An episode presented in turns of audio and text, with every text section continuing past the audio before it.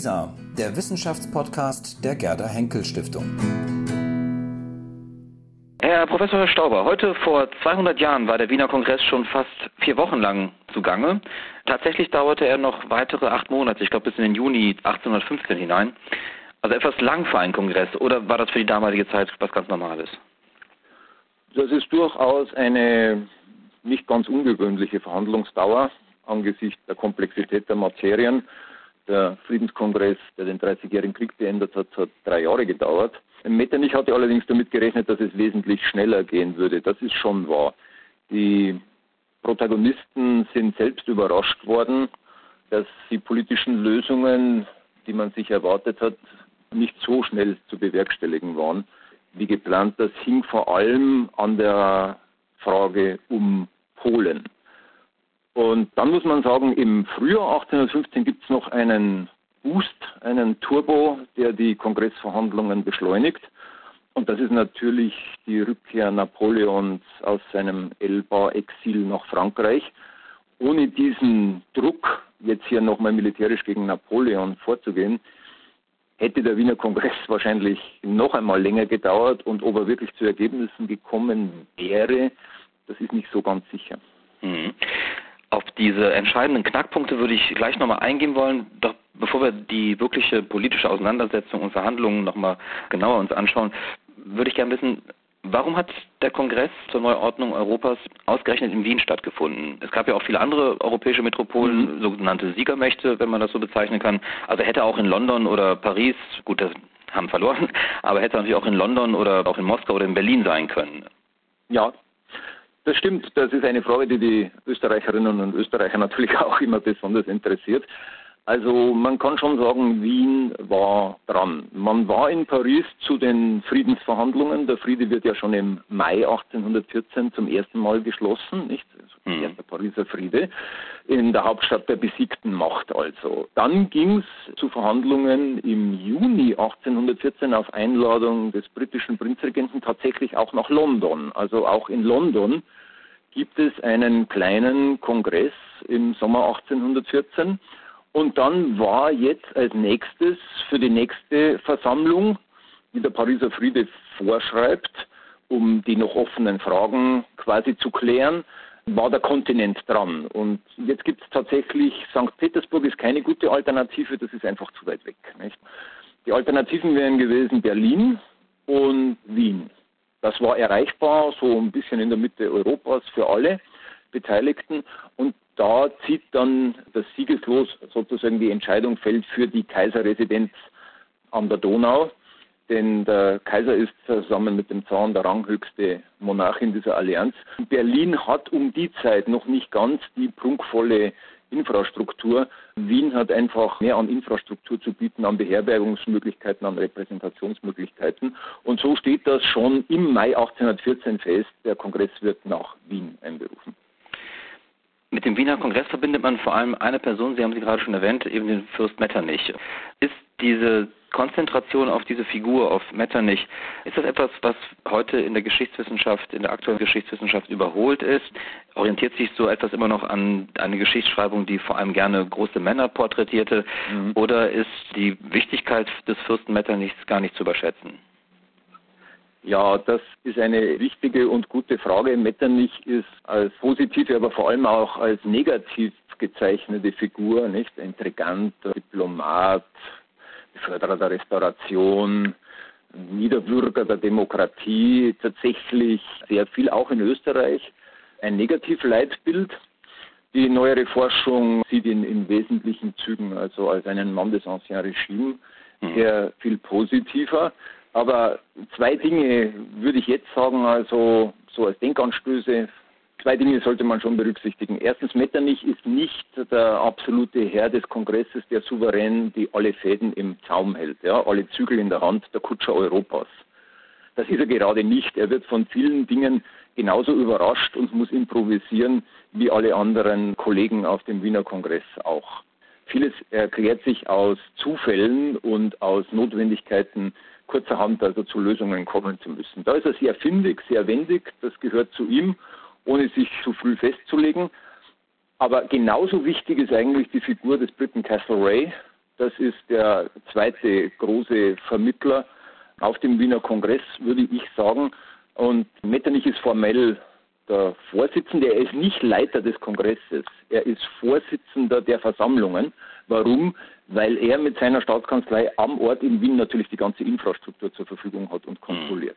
Hm.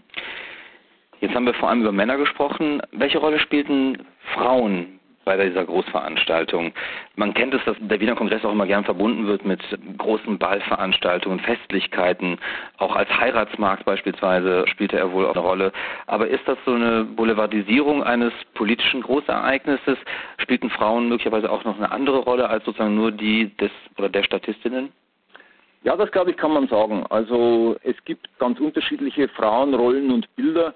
Das geht von den beiden ranghöchsten Monarchinnen, von der Kaiserin von Österreich, die sich ihre Gesundheit ruiniert hat beim Kongress, und der Zarin, der Zahngattin, die von ihrem Mann ziemlich schlecht behandelt wurde. Das haben auch schon die Zeitgenossen notiert. Nicht bis zu den, heute würde man sagen, Animierdamen in den äh, sogenannten Beiseln, also in den billigen Wirtshäusern in der Vorstadt. Natürlich richtet sich der Blick immer auf eine, diese Handvoll von geistreichen, wohl schönen, intelligenten Frauen, denen man immer nachsagt, sie hätten eigentlich heimlich das Heft, das politische Heft in der Hand gehabt auf dem Wiener Kongress. Das ist schwierig im Einzelnen auch nachzuweisen. Meine Wiener Kollegin Hazel Rosenstrauch hat darüber eigentlich ein sehr schönes Buch geschrieben, Kongress mit Damen. Diese Einfluss gibt es natürlich. Es gibt die Katharina Bagration, es gibt die Wilhelmine von Sagan, man weiß also, dass die Damen Liaisonen hatten, also zum Beispiel mit Metternich oder auch mit dem Zaun Alexander. Ob daraus direkt abzuleiten ist, dass die Politik in eine bestimmte Richtung gegangen ist, da wäre ich doch sehr skeptisch. Aber es gibt wirklich eine Reihe von Frauen, ich würde auch die Fanny Arnstein dazu zählen, die einen großen Salon führt am Graben, die als zentrale Punkte eines Netzwerks auf dem Wiener Kongress so etwas vielleicht nicht wie eine politische Rolle spielen, aber doch ziemlich nahe an der Politik agieren. Mhm. Kommen wir dann zum Politischen, wenn Sie es schon ansprechen, zwar sozusagen zum Kern des Kongresses der Verhandlungen. Sie haben jetzt in einem groß angelegten Projekt ganz neue Quellen erschließen können, vor allem Verhandlungsprotokolle. Zu welchen neuen Erkenntnissen sind Sie gekommen, die Sie dann auch in Ihrem Buch Der Wiener Kongress verarbeitet haben?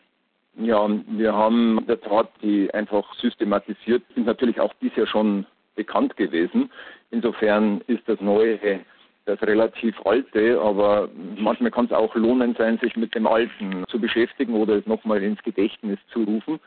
Ich glaube, dass man aus den Protokollen sehr gut sieht, in welche tiefe Krise eigentlich der Streit um Polen und Sachsen die europäischen Diplomaten hier führt, bis zu einer völligen Ratlosigkeit und einem Stillstand im Dezember 1814 dieser Kongress steht tatsächlich, das muss man sich klar machen, das kann man in dieser Dramatik der Protokolle auch mitverfolgen, kurz vor dem Scheitern, bevor es dem Castlereagh, dem britischen Außenminister, gelingt, durch einen technischen, durch einen Verfahrenstrick, indem er eine Unterkommission einsetzt, die sich mit Bevölkerungszahlen beschäftigen soll, die Parteien wieder ins Gespräch zu bringen und die Franzosen zuzuziehen.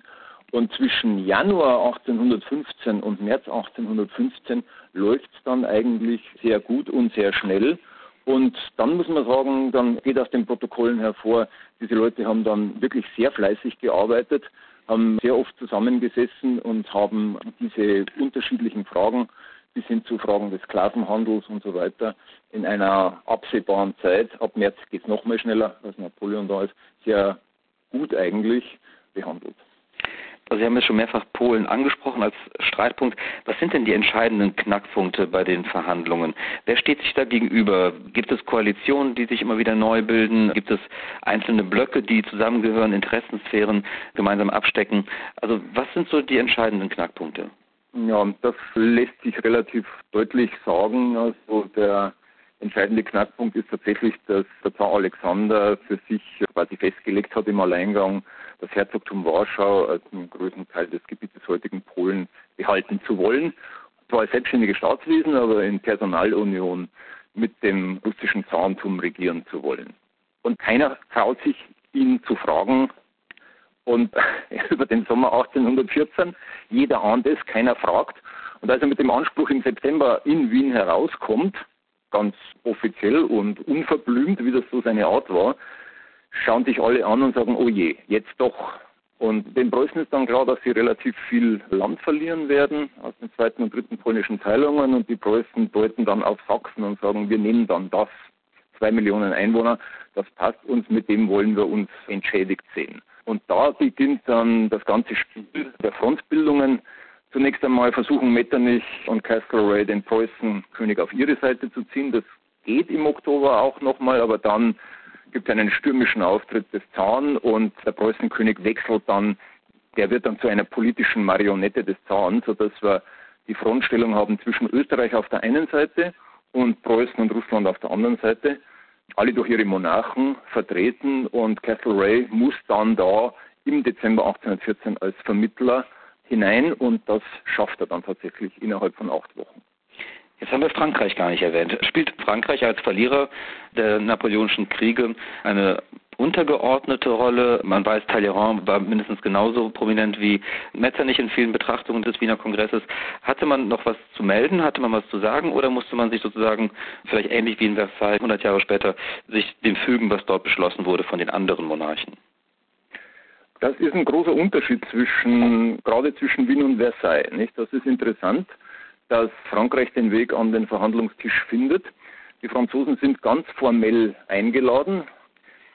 Den besiegten Napoleon hätte man wahrscheinlich nicht eingeladen, aber den wieder eingesetzten König Ludwig XVIII. beziehungsweise seinen Vertreter Talleyrand, den hat man sehr wohl eingeladen, als Signatar des Friedensvertrags. Ja, das ist die völkerrechtliche Begründung. Die Franzosen wenngleich als Besiegte, haben diesen Friedensvertrag unterschrieben, also sind sie auch zu den Folgeverhandlungen einzuladen. Hm. Die Siegermächte, die vier großen Siegermächte, Russland, Österreich, Preußen und Großbritannien, haben zwar versucht, den Talleyrand am Katzentisch zu halten, nicht, aber Talleyrand ist keine Figur, der sich das gefallen lässt. Aber es liegt auch nicht nur an Talleyrans diplomatischem Geschick, sondern es liegt auch daran, dass man schnell sah, dass man Frankreich für bestimmte Regelungen, zum Beispiel für das territoriale System der Schweiz, dass man Frankreich braucht am Verhandlungstisch. Und so erfolgt über eine Reihe von kleineren Unterkommissionen, das ist auch ein Spezifikum des Wiener Kongresses, wird schon vorbereitet im Spätjahr 1814 die Rückkehr Frankreichs auf die diplomatische Bühne fixiert dann im Januar 1815, als Talleyrand gleichberechtigt am Verhandlungstisch der Großmächte Platz nimmt und aus den Gesprächen der großen Vier jetzt die Gespräche der großen Fünf werden und Frankreich da gleichberechtigt eingebunden ist. Das wird immer wieder hervorgehoben als ein großes Spezifikum des Wiener Kongresses und ist es in der Tat, den Verlierer quasi als Gesprächspartner gleichberechtigt einzubinden. Und das erklärt auch vieles davon, dass diese Wiener Ordnung halt eine relativ stabile Friedensordnung auch für Europa geworden ist. Bringt mich zum nächsten Punkt. Man muss den Wiener Kongress ja auch immer im Zusammenhang sehen mit der Französischen Revolution und natürlich danach mit den Napoleonischen Kriegen.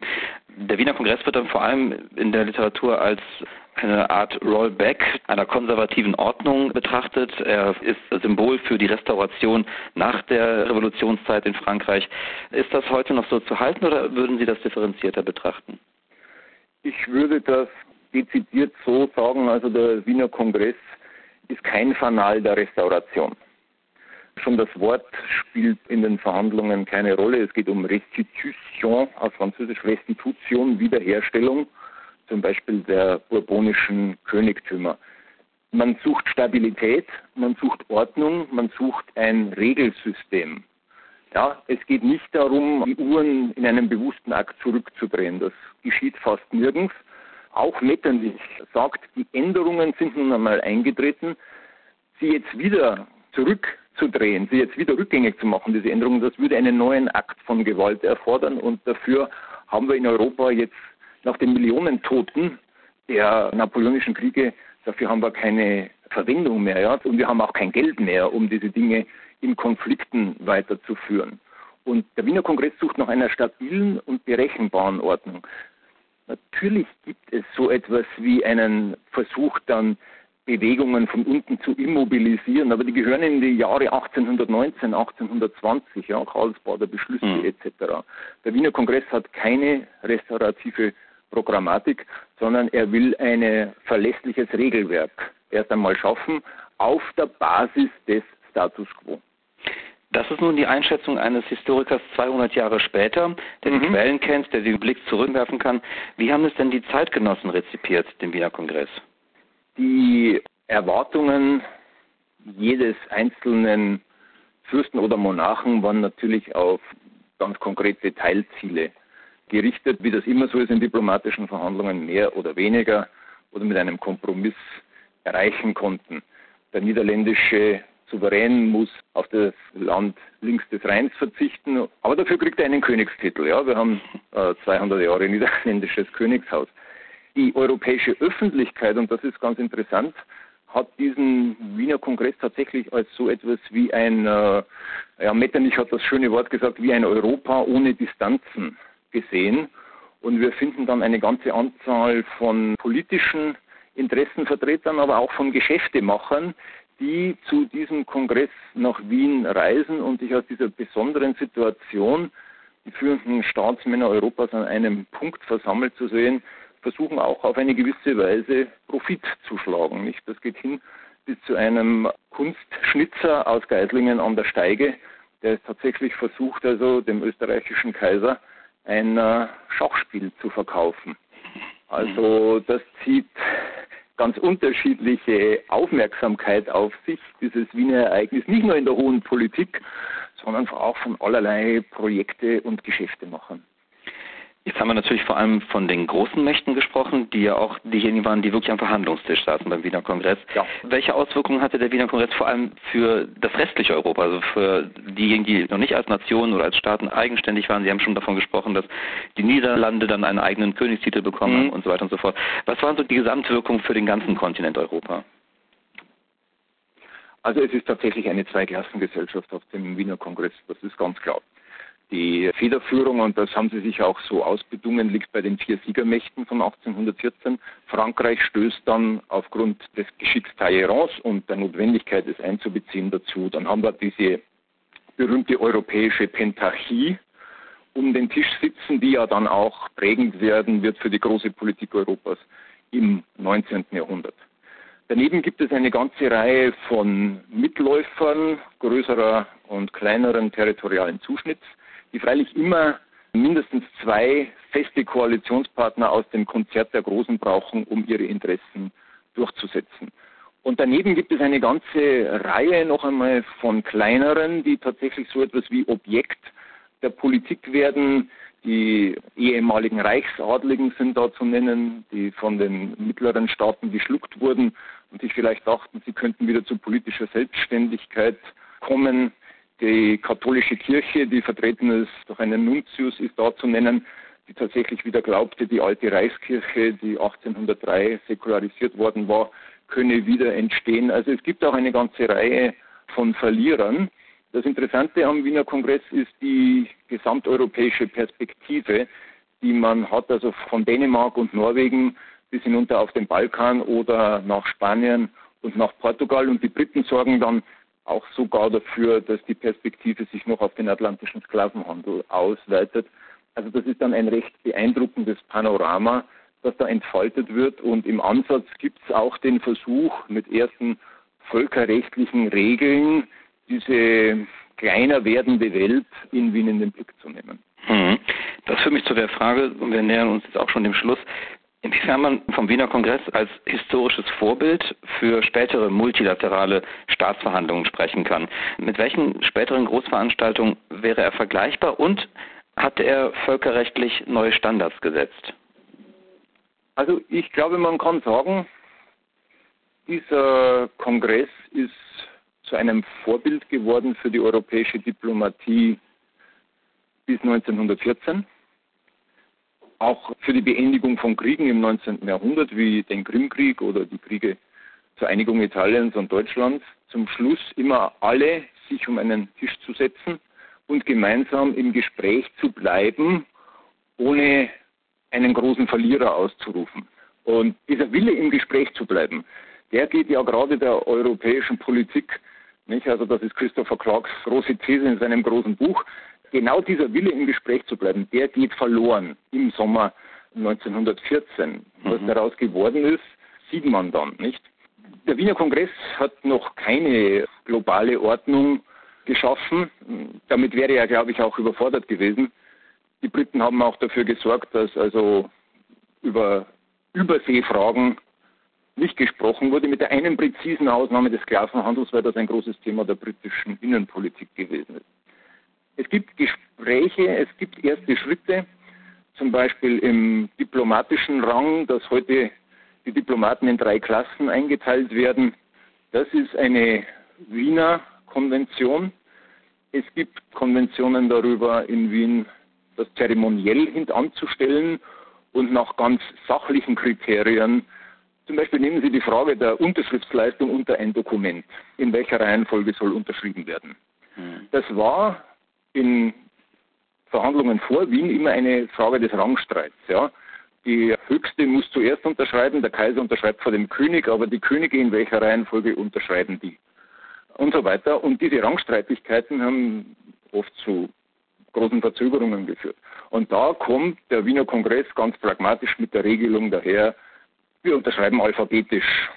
Alphabetisch von Autriche A bis Suede, Schweden S zuletzt. Ja.